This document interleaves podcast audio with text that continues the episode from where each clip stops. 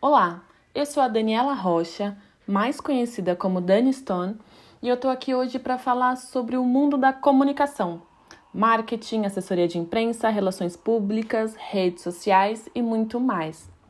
Tudo que entra no universo da comunicação, eu vou falar aqui. Ah, eu também tenho um canal no YouTube que chama Conta Mais com Dani Stone. No canal vão ter entrevistas e vídeos sobre vários assuntos interessantes. Corre lá e confere também. Nesse nosso segundo encontro, vou falar sobre o vocabulário usado dentro das agências de comunicação, das redações. Resumindo, eu vou falar mesmo do nosso marketês. Muitas das palavras que usamos neste meio estão em inglês. Como esse mundo da comunicação é tão global, é muito comum ouvir frases, uma frase de 10 palavras, metade, metade delas estão em inglês. Por isso, eu vou traduzir alguma dessas palavras para você. Até porque nos nossos próximos encontros vou contar várias situações e também falar sobre assuntos que eu vou citar muitas dessas palavras. Então vamos lá. Vou começar por uma palavra super importante nesse meio. Pode ser o pesadelo, mas também a salvação. Lead. Lead vem da palavra conduzir também. E no marketing é aquela pessoa ou empresa que demonstrou interesse no seu produto ou serviço por meio de ações promovidas pelo departamento de marketing. A geração de leads é uma parte super importante dentro da jornada de prospecção da empresa. Outra palavra bem conhecida é ROI, que em inglês é Return on Investment, que é o retorno sobre o investimento e é uma das palavras mais faladas e uma das métricas mais pedidas dentro desse departamento, pois é ela que mensura a rentabilidade ou a eficiência de um investimento realizado. Outra palavra também, SEO, ou também conhecidas como Search Engine Optimization, que nada mais é do que a otimização para mecanismos de busca e é uma estratégia utilizada para alcançar bons rankings em sites de busca, gerando autoridade e tráfego orgânico para o site divulgado. Lembrando que é tráfego orgânico, que é aquele tráfego que são resultados que não vêm de divulgações ou promoções pagas dentro desses mecanismos. Outra palavra conhecida aqui, bom, no Brasil falamos KPI, em Portugal se fala KPI, porque o K no Brasil se fala capa aqui em Portugal. Em inglês, KPI. E essa palavra significa o quê? Uh, Key Performance Indicator, que são resultados em formas de números. São indicadores que avaliam o sucesso de alguma ação de marketing ou até diretamente de vendas. Outra palavra, target. Essa palavra eu já citei no episódio anterior e é o público-alvo escolhido para divulgar um produto ou serviço.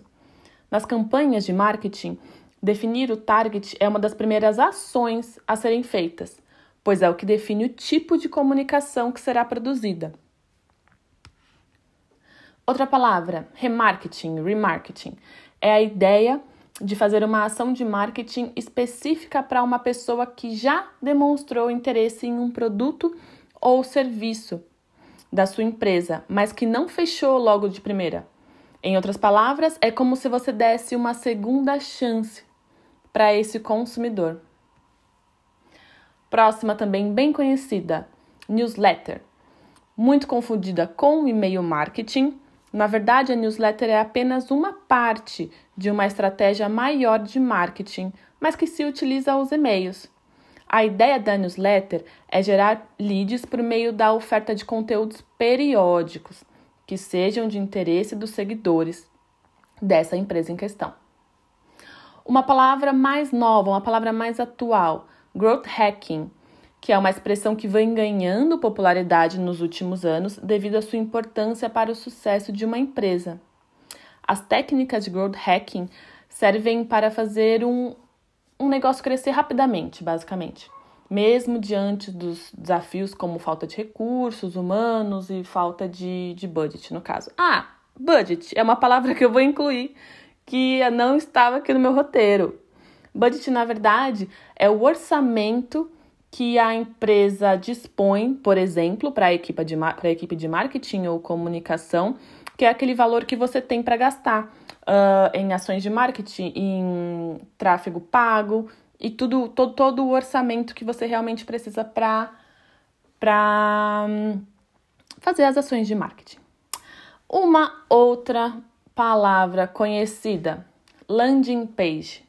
Podemos dizer que é uma página dedicada a uma oferta e tem como objetivo conseguir conversões, conseguir leads, por meio de formulários dentro dessa página, onde a pessoa coloca os seus dados, ganha um e-book, alguma promoção ou somente o retorno de uma empresa em questão.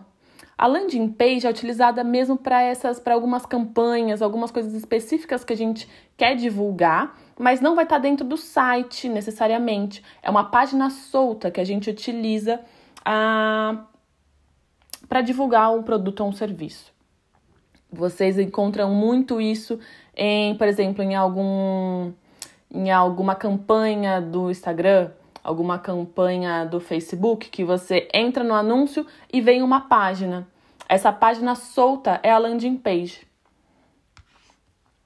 Outra palavra, também conhecida, bastante conhecida e muito, muito importante nessas, dentro dessas landing pages, é o CTA, conhecida também como Call to Action, que nada mais é do que uma chamada à ação, um convite para que os visitantes de uma página tomem um próximo passo depois de interagir com aquele conteúdo.